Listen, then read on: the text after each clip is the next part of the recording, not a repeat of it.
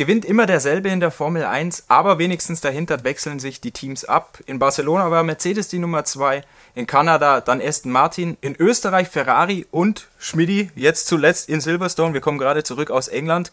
Auf einmal McLaren die Nummer 2 im Feld, so ein bisschen wie Kai aus der Kiste, kann man sagen, ein Wunder? Ja, schon ein absolutes Wunder, wobei man sagen muss, äh, Lando Norris war ja Vierter, äh, dank einer Strafe. Normalerweise auf der Strecke war er Fünfter. In Österreich, es hat sich schon, schon ein bisschen angedeutet, dass McLaren offen war mit seinem Upgrade in die richtige Richtung gezielt hat. Wie weit das die richtige Richtung ist, wird wahrscheinlich erst Ungarn zeigen, weil dort äh, sind in der Rennstrecke Teile drin, die eben die Schwächen des McLaren hervorkehren oder die Schwächen, die es früher mal gab. Vielleicht gibt es es nicht mehr. Ein bisschen hat sich auch in Silverstone gezeigt. Lando Norris hat sich über die langsamen Kurven beschwert. Es kam natürlich dazu, dass die letzten beiden Rennstrecken ideal waren, äh, sowohl von den Bedingungen als auch vom Layout für, Mc für McLaren. Schnelle Kurven, kühle Temperaturen und die härtesten Reifenmischungen. Das mag der McLaren. Es kann natürlich sein, dass es ein bisschen dieses Upgrade überdeckt. Hast du eigentlich schon in einer Frage fast alles beantwortet. Nochmal ein bisschen Stück für Stück durchgehen. Stichwort Upgrade. In Österreich gab es einen neuen Unterboden, neuen Seitenkasten, so ein bisschen eine Mischung aus Red Bull und Aston Martin. Ähm, Andreas Deller, Teamchef, der sagt, ja klar, wir haben uns inspirieren lassen, aber das Ganze für unsere Philosophie adaptiert. Jetzt kam in Silverstone neuer Frontflügel, neue Nase dazu. Nur Lando Norris hatte diese Teile. Wieso? Äh, das ist natürlich alles auf der letzten Nadel gestrickt, war ja schon in Österreich so. Österreich hatte auch nur Lando Norris die neuesten Teile. Piastri ist nachgezogen mit dem Österreich-Paket, hatte auch noch äh, an der Hinterachse die Querlenkerverkleidung und die äh, Bremshutzen. Äh, das war schon Teil des, äh, des zweiten Pakets. Aber ansonsten ist Norris immer einen Schritt voraus. Jetzt war es ja so, dass dann sowohl in Österreich als auch Silverstone das Wetter perfekt gepasst hat, wie Andreas Deller gesagt hat. Ich habe mal nachgeschaut, wir hatten jeweils 22 Grad Lufttemperatur. In Österreich waren es 32 Grad Streckentemperatur, 29 Grad dann in Silverstone. Die Asphalttemperatur, perfekte Bedingungen für den McLaren? Ja, weil er wärmt seine Reifen schnell auf und wenn es nicht zu heiß ist, hält er sie auch ganz gut im Fenster. Äh, und ähm, wie gesagt, die schnellen Kurven haben da vielleicht auch ein bisschen mitgeholfen, weil da liegt der McLaren gut. Er rutscht wenig äh, und äh, Rutschen ist ja das, was normalerweise Reifentemperatur erzeugt. Es gibt auch wenig Bremszonen, äh, wo durch die Hitze der Bremsen in die Felgen die Reifen sich aufwärmen können. können. Deshalb waren beide Rennstrecken eben auch perfekt für den McLaren. Lewis Hamilton, der hat sogar im Duell mit Lando Norris davon gesprochen, das ist eine Rakete, gerade in den Highspeed-Passagen. Sie haben ja beide da aus Kurve 7 war es, glaube ich, mehr oder weniger nebeneinander rausbeschleunigt. Hamilton sah eigentlich schon wie der Sieger aus. Dann ist auf einmal der Norris neben ihm vorbeigepfeilt wieder was auch zeigt, dass die aerodynamische Effizienz deutlich besser geworden ist. Ja, das war ja eine der großen Baustellen bei McLaren, ist deutlich besser geworden, hat man gesehen. Sie waren jetzt ohne äh, viel Flügel weggeben zu müssen auf den Geraden relativ gut, wobei Lando Norris hat nach dem Rennen gesagt, es war schon die Frage, Flügeleinstellung, bisschen mehr, bisschen weniger, er ist auf weniger gegangen, war dann auch stolz, dass es so funktioniert hat. Ähm, er war ganz klar im Topspeed besser als der Mercedes. Mercedes, das wissen wir aber, war im Topspeed zumindest mal bis jetzt nie ganz toll, nie so toll und äh, er hat komischerweise auch in den schnellen Kurven dann auf den McLaren verloren, was zeigt, dass der McLaren einen richtigen Fortschritt gemacht hat. Ja, weil du es ansprichst, eigentlich der McLaren war ja in dieser Saison auf der Geraden auch mehr oder weniger eine Krücke. Also Norris, wenn ich mich recht erinnere, hat vor zwei Rennen mal gesagt, wir sind eigentlich immer die langsamsten, jetzt ja. auf einmal sind sie da gut dabei, trotz kleinerem Flügel auch schnell in den Kurven, was ja schon zeigt, dass da ein großer Schritt gelungen ist. Andreas Deller, der hat gemeint, ähm, Österreich und Silverstone, was die Strecken noch vereint ist, sie gehen ja mehr auf den Vorderreifen als auf die Hinterachse. Deshalb Ungarn die große Bewährungsprobe? Ja, absolut. Also wie gesagt, Ungarn sind viele mittelschnelle Kurven, ein paar langsame, ganz, ganz wenig richtig schnelle Kurven. Es sind eigentlich Dauerndkurven. Der Reifen kann sich nie erholen. Es geht links, rechts, links, rechts. Es gibt nur diese eine Zielgerade, wo der Reifen mal ein bisschen auskühlt. Das sind Extrembedingungen für den Reifen. Und da wird man dann sehen, äh, wie gut das Paket des McLaren wirklich ist. Wir, es kommt ja noch was, ich glaube auch im mechanischen Bereich, vielleicht hilft das in den langsamen Kurven. Lando Norris und äh, Oscar Piastri zusammen 30 Punkte für McLaren geholt, so viele wie in, oder mehr sogar als in neun Rennen davor zusammen. Ich glaube, wir müssen auch über die Fahrer sprechen. Norris, das wussten wir, könnte ein zukünftiger Weltmeister sein. Ich glaube, Oscar Piastri hat spätestens jetzt unterstrichen, was vielleicht noch nicht alle gesehen haben, wir schon, dass er ein super, super, super Talent ist, oder? Absolut. man hat ja gesehen, er konnte also lange mit äh, Norris äh, mithalten, am Anfang sogar mit Verstappen. Verstappen ist dann so ab Runde 10 davongezogen. Das zeigt einfach, dass der Red Bull eben auch da noch eine Klasse besser ist. Je älter der Reifen wird, umso, umso größer geht die Schere auf. Aber Piastri hat lange mitgehalten. Wo er sicher noch ein bisschen hinten dran ist, ist seine Erfahrung. Er ist dann so ein bisschen in, äh, in die Reifenabnutzung gekommen. Das war auch der Grund, warum er dann in Runde 29, glaube ich, war es, an die Boxen kam. Und das war natürlich für ihn dann ein Riesenpech, weil drei Runden später kommt das Safety Car, gratis Boxenstopp und dadurch ist Lewis Hamilton erst vorbeigekommen. Teamchef Andreas Seller hat es erklärt, klar, mehr Reifenabbau. Russell kam in Runde 28, glaube ich, war es. Ja. Undercut-Gefahr, sie mussten reagieren. Pech dann für Piastri. Was ich an ihm beeindruckend fand, genauso wie an Lando Norris, als sie auf den harten Reifen beim Restart waren, im Gegensatz zu den weicher bereiften Mercedes, wie abgeklärt beide eigentlich waren, oder? Ja, also der Piastri macht auch kaum Fehler. Also man sieht ihn jetzt, wenn man mal die ganze Saison sich anschaut, relativ selten neben der Strecke. Er fährt seinen Stiefel runter. Er wäre schon in Barcelona ähnlich schnell gewesen wie, wie Norris. Er hat ja nur in Kurve 10, ist auf den gleichen nassen Fleck gekommen wie Alonso und Hamilton, also zwei Superstars, kann passieren. Da wäre er schon dran gewesen. Also äh, Mark Webber, sein Manager, natürlich ist er ein bisschen, äh, ähm, ist er ein bisschen beeinflusst, aber er hat mir gesagt, schon in, in, in, äh, in Barcelona hat der Norris ein komisches Gesicht gemacht, als er mal gemerkt hat, wie schnell der wirklich ist. Und er hatte auch in der Phase, wo der McLaren richtig schlecht war am Anfang, die paar Chancen genutzt, wo es Punkte gegeben hat. In Australien, glaube ich, waren es vier Punkte und dann nochmal irgendwo einer. Also das ist mit Abstand der beste Rookie da im Feld. Ja, absolut. Stimme ich voll zu. Ich glaube, der einzige Fehler, an den ich mich direkt erinnern kann, war Kanada in der Quali. Da war es aber nass, also ja, da hat er es mal genau. weggeworfen. Wenn wir mal auf die anderen Teams dahinter jetzt in Silverstone zu sprechen kommen, du hattest vorher Mercedes schon ein bisschen angerissen. Toto Wolf, der versucht es uns zu verkaufen als positives Beispiel, McLaren, dass man in der Saison auch mal einen Riesenschritt machen kann, nicht nur zwei, drei Zehntel durch Upgrades gewinnt, sondern eine Sekunde. Ich persönlich würde es andersrum sehen. Für mich ist es eher ein Armutszeugnis für Mercedes und Ferrari, dass McLaren so einen Sprung macht, weil McLaren hat keinen hochmodernen Windkanal, der geht jetzt erst ans Netz, keinen so ausgefeilten Simulator, deutlich weniger Ingenieure. Trotzdem habe ich das Gefühl, McLaren versteht, was man zu tun hat, die anderen nicht. Ja, also so sehe ich das auch. Und ich glaube, noch besser zeigt sich am Beispiel Williams, die ja sicher von der Ausrüstung her die allerschlechtesten sind und die ein Upgrade gebracht haben in Kanada, ein relativ großes. Da kann man auch von einer B-Version sprechen, wenn man sich mal die Liste anschaut. Und der Williams, der fährt da plötzlich mit dem Alonso mit, kommt vor den beiden Ferrari ins Ziel. Okay, für Ferrari lief es ein bisschen blöd mit dem Safety Car, aber ist er trotzdem, er hatte den Speed. Das muss man mal wirklich sagen. Der ist ja die ganze Zeit mitgegeigt mit den Jungs. Und äh, wenn die das können, das zeigt, dass man auch ein bisschen Verständnis haben muss, dass es die Tools oder die Werkzeuge allein jetzt nicht den, den Meister machen. Und ich war auch ein bisschen von Mercedes enttäuscht, weil ich gedacht habe, Silverstone ist ihre Paradestrecke. Da werden sie jetzt wirklich zeigen. Ich glaube, da haben der ein oder andere im Team sogar davon geträumt, den Verstappen ein bisschen unter Druck setzen zu können. Und das haben wir auch gehofft. Und dann waren sie im Training nur Sechster und Siebter. Jetzt muss man natürlich dazu sagen, zwischen dem dritten Piastri und dem siebten Hamilton lag, glaube ich, 0,12 Sekunden. Das ist nichts. Das kann wenn es blöd läuft, ist man halt hinten. Wenn es gut läuft, ist man vorne. War ein bisschen Pech dabei, aber sie haben wieder relativ lange gebraucht, dieses Auto in den Wohlfühlbereich zu kriegen.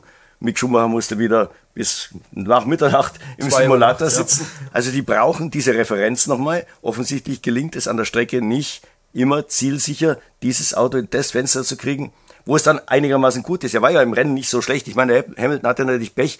Er war dann nach der Startrunde auch, glaube ich, bloß acht. Er hat dann nochmal einen Platz verloren. Kommt man natürlich nicht vorbei. Dieses Jahr war äh, das Überholen in äh, Silverstone schwerer als letztes Jahr. Komischerweise, das Überholdelta lag bei 0,8 Sekunden. Da waren die Autos zu eng beieinander, um, um zu überholen. Und er ist ja erst durch dieses Safety Car nach vorne gekommen, hat dann aber schon gezeigt, dass er da ist und sein Pech war halt, dass der Norris seine Angriffe ganz gut abgewehrt hat. Ja, ich glaube, das Überholdelta, das lag wahrscheinlich am Reifenverschleiß, oder? Reifenabbau ja. relativ gering, fällt genau. generell zusammen. Ja. Deshalb ist Max Verstappen ja da vorne auch nicht so wirklich weggekommen. Ja. Du hattest ja gesagt, am Ende des Zins ging die Schere auf, weil der Reifen da lässt danach. Da sieht man dann eher die Vorteile der Top-Autos. Ich glaube, da muss man noch dazu sagen, auch bei Red Bull kann mal was schief gehen. Meiner Ansicht nach ist Max Verstappen, der ja dann im letzten Stint einen gebrauchten Weichenreifen hatte, ist er diesen Stint viel zu schnell angegangen. Er hat ja sofort Land gewonnen gegen diese beiden äh, McLaren, war, glaube ich, innerhalb von drei Runden zweieinhalb Sekunden weg oder sogar noch ein bisschen mehr und ist dann plötzlich in Schwierigkeiten gekommen. Ja, eben weil auch dann, wenn man es übertreibt, dann kann auch der Red Bull nicht helfen. Ja, er ist dann, die Reifen waren zu heiß, die Hinterreifen vor allem, und aus der Nummer ist er nicht mehr rausgekommen. Also das, man hat dann gesehen, der, der, der Abstand war beständig zwischen drei, dreieinhalb Sekunden. Und äh, ich glaube, Helmut Marko hat dir gesagt, äh, am, am, wenn das Rennen noch fünf Runden länger geht, dann wird's dann wird's da eng, dann holen die McLaren mit ihren harten Reifen wieder auf. Ja, vielleicht ein bisschen überdramatisiert, oder? Vielleicht ja, aber trotzdem, man hat schon mal gemerkt, dass der Abstand nicht größer wird. Ja, auf jeden Fall. Der Hintergedanke war ja Softreifen, weil erstmal DRS brechen, also schnell wegfahren. Genau. Bei McLaren war der Hintergedanke ja ein anderer. Die waren auf ein, Hard, auf ein Medium-Hard-Rennen gepolt. Dann beim Boxenstopp wollten sie es nicht umwerfen wegen Chaos in der Boxengasse. Gehst du da mit? Also passt das, dieser Ansatz eher ja, zu sagen? Ja, ich würde sagen, ich, ich glaube aus Sicht von McLaren ist es jetzt gut, nichts zu riskieren. Die wussten ja, dass sie dann auf jeden Fall Zweiter, Dritter oder irgendwas werden. Wenn sie jetzt dann noch in irgendeinen Bock schießen, äh, strategisch besser, macht das Vernünftige und vielleicht gibt man Platz auf, wie auch immer, egal. Aber man muss ja sagen, viele haben ja während des Rennens ihre Taktik geändert. Es hat ja keiner diesen Softreifen auf dem Schirm, bis der Russell mit dem losfährt. Selbst Mercedes, also Mercedes hat am Freitag schon festgestellt, der Softreifen ist viel, viel besser, als alle denken.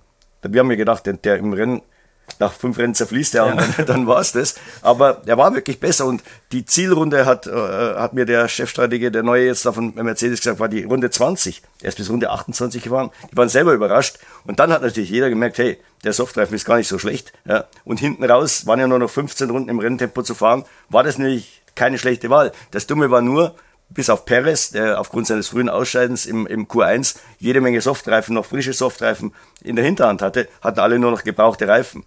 Jetzt ist der Unterschied nicht so wahnsinnig groß, ähm, wenn diese Reifen nur eine schnelle Runde quasi in ihrem Leben vorher hatten oder auf der Lauffläche hatten.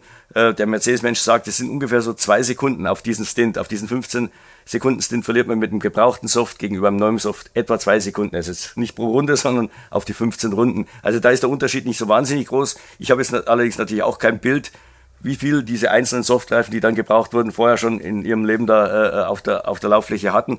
Aber das war sicher für einige ein bisschen mehr Risiko, für andere weniger. Aber die Groß, der Großteil der Fahrer, das 80 Prozent, ist dann auf Soft und nicht auf Hard gegangen. Das heißt, die haben alle ihre Strategie geändert. Ja. Toto Wolf, der hat gesagt, er dachte, Lewis Hamilton und George Russell könnten die beiden McLaren auffressen, was dann nicht passiert ist. Um nochmal um auf Mercedes zu sprechen zu kommen, eigentlich ist Highspeed, also schnelle Kurven, das Metier des W14, jetzt war es in Silverstone andersherum. Gibt es da eine Erklärung für? Ja, ich glaube, sie haben die, die, die Reifen in, in, auf dem ersten Teil der Strecke zu hart hergenommen. Sie haben ja eigentlich hinten raus verloren. Hamilton hat gesagt, im Qualifying war bis Kurve 13 so schnell wie Verstappen. Und hinten raus waren die Reifen dann wieder zu heiß. Also sie haben da offenbar ein Problem. Auf manchen Strecken haben sie ein Problem, sie reinzukriegen, auf anderen Strecken haben sie ein Problem, sie drin zu halten. Also auch das ist so, eine, so ein Bereich, wo wir schon seit ein, zwei Jahren feststellen, dass der Mercedes da ein Defizit hat. Also auch dieses, die Reifen im Fenster zu halten. Mercedes hat sich jetzt durch den Podestplatz dann noch relativ gut geschlagen. Toto Wolf sagt, solides Ergebnis für uns. Ähm, Im Gegensatz jetzt beispielsweise zu Aston Martin und zu Ferrari, beide mehr oder weniger abgeschmiert. Vielleicht zuerst Ferrari hätten ohne Safety Car war man immer so auf Position 4 und 6 mit Charles Leclerc und Carlos Sainz, dann viel zu früh gestoppt. Warum? Ja, also mein äh, äh Fred Vasseur sagt zwar, die Probleme mit der, Reifenabnutzung seien im Griff oder hätten sich stark verbessert, ich sehe das anders. Äh, ich meine, bei, bei Leclerc gab es eigentlich gar keinen Grund. Da gab keinen Undercut-Grund, nichts. Die hatten natürlich hatten sie ein bisschen Angst. Der Russell fuhr auf Softreifen dann mit ihnen rum und, und die haben gedacht, na, der muss ja jetzt irgendwann reinkommen, das gibt's ja gar nicht. Aber es war ja klar ersichtlich, der Russell war viel schneller als der, als der Leclerc. Warum sollte der reinkommen? Also, wenn, wenn das, das hätte ihm nichts gebracht. Er hat natürlich den Softreifen genutzt und er wusste ja, dass er hinten raus ein Medium fahren muss. Der wollte natürlich gar nicht so lange fahren. Also, ich glaube, diese Sorge war unbegründet und, äh, also bei, bei Leclerc verstehe ich es gar nicht. Bei Sainz kann man sagen, okay, die letzte Runde, glaube ich, vor seinem Stopp, äh, da hat er dann schon vier Zehntel nachgelassen. Da war der Reifen dann schon wirklich begann sich dem Ende zu nähern. Ging halt nicht anders. Aber da muss ich sagen, wenn ein Medium nach 26 Runden einbricht und alle anderen fahren bis Runde 32, hat man ihm das Problem immer noch nicht gelöst. Es ist vielleicht ein bisschen besser geworden.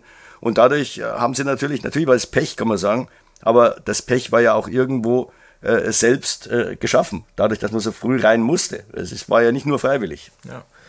Fred Vasseur, der hat gesagt, an Siege braucht man aktuell gar nicht zu denken. Es geht jetzt erstmal, das Nummer 1 Ziel ist es, der erste Verfolger zu sein von Red Bull, also sich vor Aston, vor Mercedes und McLaren zu etablieren. Glaubst du, Ferrari hat dafür genug Verständnis, äh, Verständnis allgemein übers Auto oder siehst du da jemand anders aktuell besser aufgestellt? Ja, sehe ich fast alle da in dieser Gruppe besser aufgestellt, weil bei Ferrari geht es jetzt wirklich am extremsten rauf und runter. Ich würde mal sagen, im unterm Strich ist wahrscheinlich der Mercedes das zweitbeste Auto, weil sie haben einigermaßen eine Konstanz. Sie sind jetzt in den letzten vier Rennen dreimal aufs Podium gefahren, in, in, in Barcelona sogar doppelt, also vier Podestplätze. Das hat von den anderen keiner geschafft. Das zeigt schon, dass sie immer so ein bisschen da sind. Mal ein bisschen schlechter, mal ein bisschen äh, mal ein bisschen besser. Äh, Aston Martin ist jetzt relativ abgekickt, äh, abgekippt. Ferrari geht's rauf und runter. Der McLaren kam jetzt, da muss man jetzt abwarten, ob, ob sie das bestätigen können. Also Mercedes ist da sicher die größte Konstante noch in einem extrem unkonstanten Feld. Aber bei Ferrari sehe ich auch Verständnisschwierigkeiten. Die jubeln sich dann immer selber, bejubeln sich dann immer selber, wenn es mal klappt. Ja, und jetzt hat es in Montreal ordentlich ausgesehen, in, in, in Spielberg waren sie richtig gut. Und jetzt geht's wieder, jetzt waren sie eigentlich wieder nicht viel besser als in Barcelona, um ehrlich zu sein. Also ich glaube, da, da muss man ein ganz anderer Ansatz ja auch, das mit diesen Reifen. Ich kann mir, okay, äh, es ist sicher Fakt, dass die Aerodynamik bei dem Ferrari sehr spitz ist. Aber äh, wie gesagt, der Haas hat ja auch noch immer das gleiche Problem. Ähm, und da vermutet man, dass vielleicht auch, dass es auch mit den Bremstemperaturen zu tun hat, weil komischerweise beim Haas ist es jetzt so, dass meistens auf oder verstärkt auftritt auf Strecken, wo viel gebremst werden muss. Jetzt wie in Silverstone ging es wesentlich besser. Ich meine, der Magnussen fuhr natürlich da hinten rum und keiner hat den groß beachtet, aber der äh, wäre bis zur bis zum Safety Car, was er dann selber ausgelöst hat, war der auf dem Reifensatz unterwegs und hat auch gesagt, die Reifen waren ordentlich. Der Reifenverschleiß war diesmal ordentlich. Also ich glaube, da ist vielleicht was dran und und wenn man sich dann jetzt wieder Ferrari anschaut, ähm, es geht ja nicht nur um die Vorderrad- und, und Hinterradbremsen, hinten die Bremsen sind ja teilweise entlastet durch das Brake-by-Wire, weil der Motor mitbremst. Vielleicht haben die da auch einen Bock in dem Brake-by-Wire, dass es entweder zu viel oder zu wenig oder dass es nicht gut genug abgestimmt ist mit den Bremsen und dass eben einfach über die Bremse zu viel Hitze in die Reifen kommt und dass die Aerodynamik vielleicht nur eine Teilschuld hat. Ja. Fred Vasseur versucht immer noch so in der Öffentlichkeit die positiven Seiten herauszukehren, etwas bessere Reifenabnutzung. Er sagt, in den Turbulenzen leiden wir immer noch, aber bei Wind sind wir deutlich besser als beispielsweise jetzt in Miami. Also er muss ein bisschen schön reden. Ja, aber das mit dem, mit dem Winter, das, da haben ihm seine Fahrer wirklich schwer widersprochen, wenn man da Leclerc anhört, der sagt, in schnellen Kurven ist das Katastrophe. Ja. In, in, äh, da gerade in Silverstone ist ja flaches Land, ja. da, da bläst der Wind rein.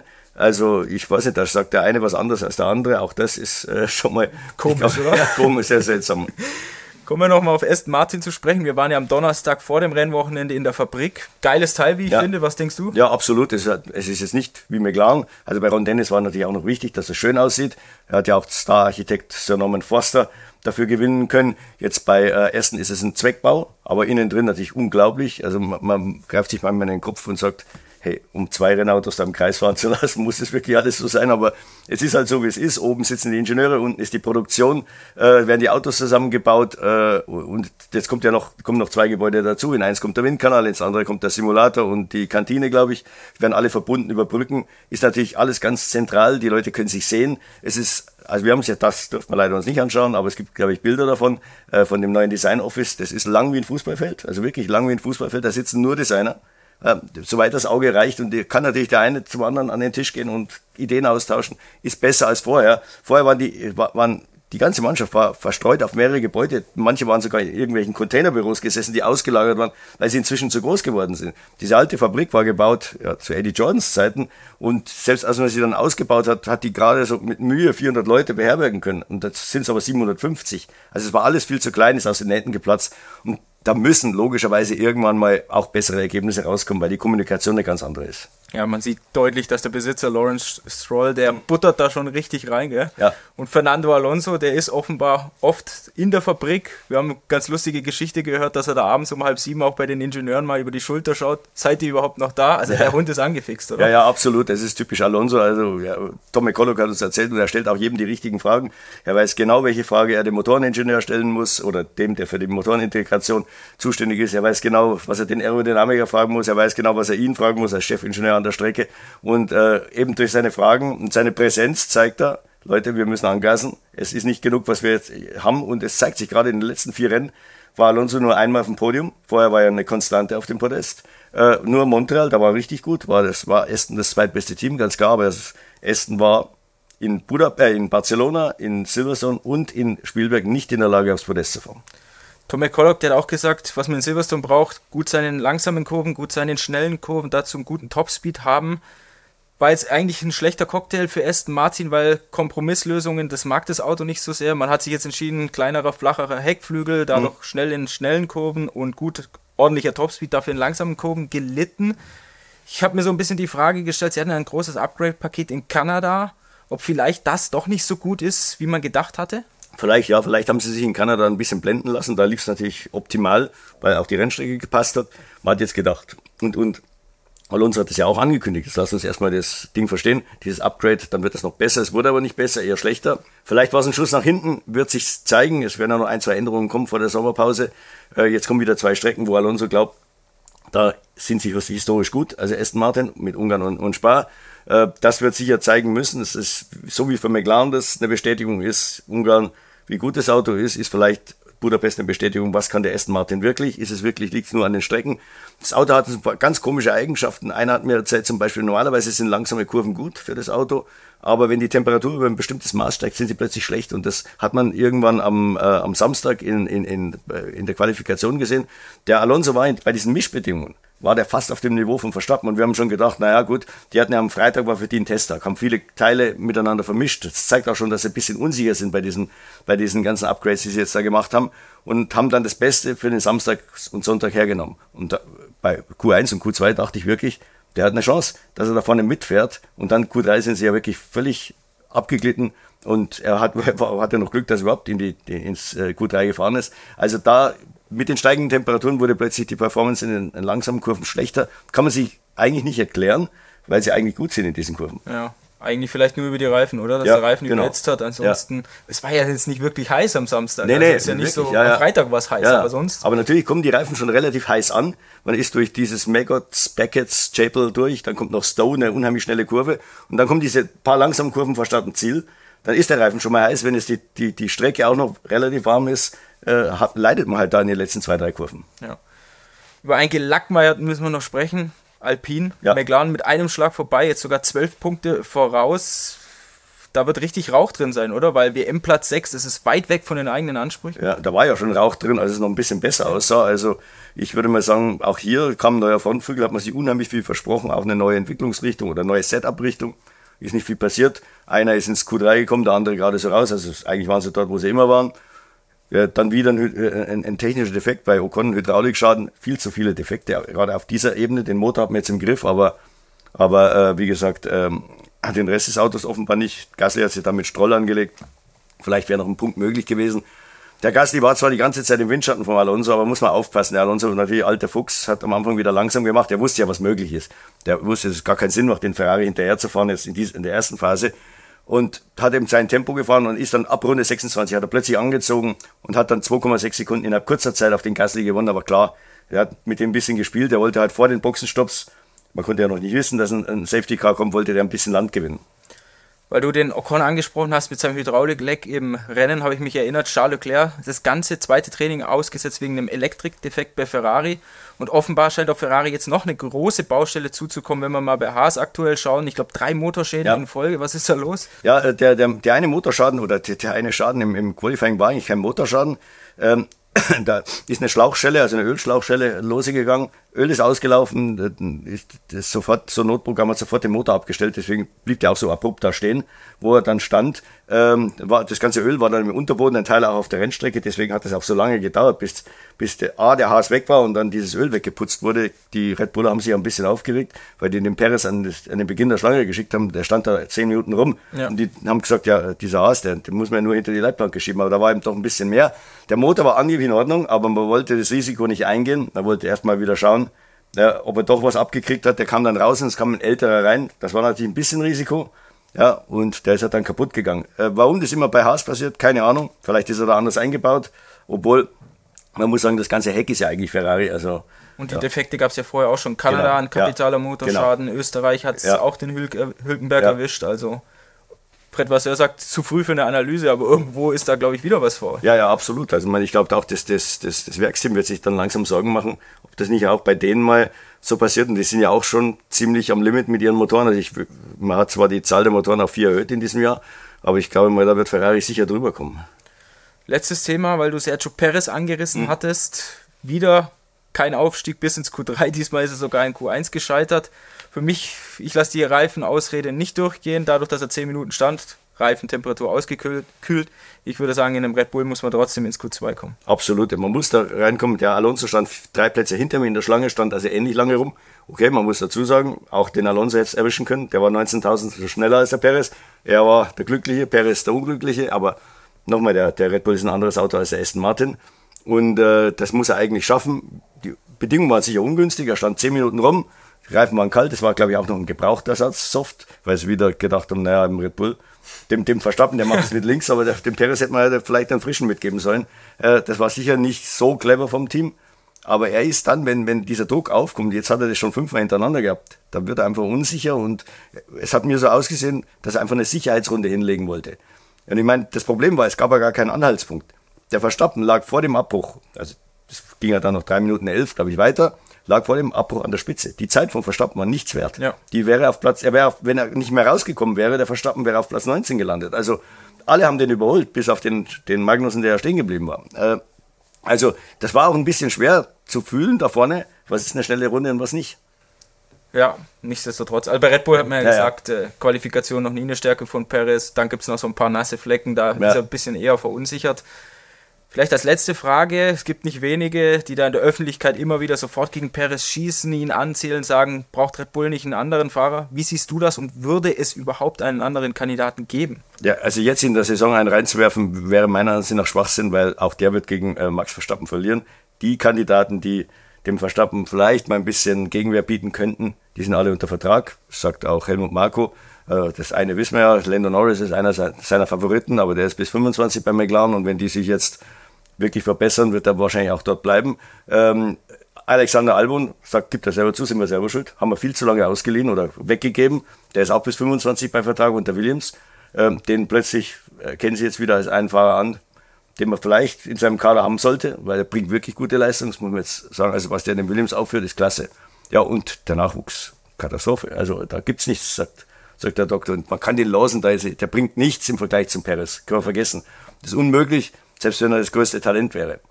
Der Ferrari, was hat man da bei Vertragsverlängerung? Beide bis 24 gebunden, Sainz und Leclerc? Ja, ich würde mal sagen, beide können nirgendwo hin, also sollten sie besser dort bleiben, wo sie sind. Äh, bei Sainz hört man, er würde lieber morgen als heute äh, morgen als übermorgen unterschreiben. Und bei, bei Leclerc hört man, dass er ein bisschen abwarten will. Aber auch hier wieder, wo will der Leclerc hin?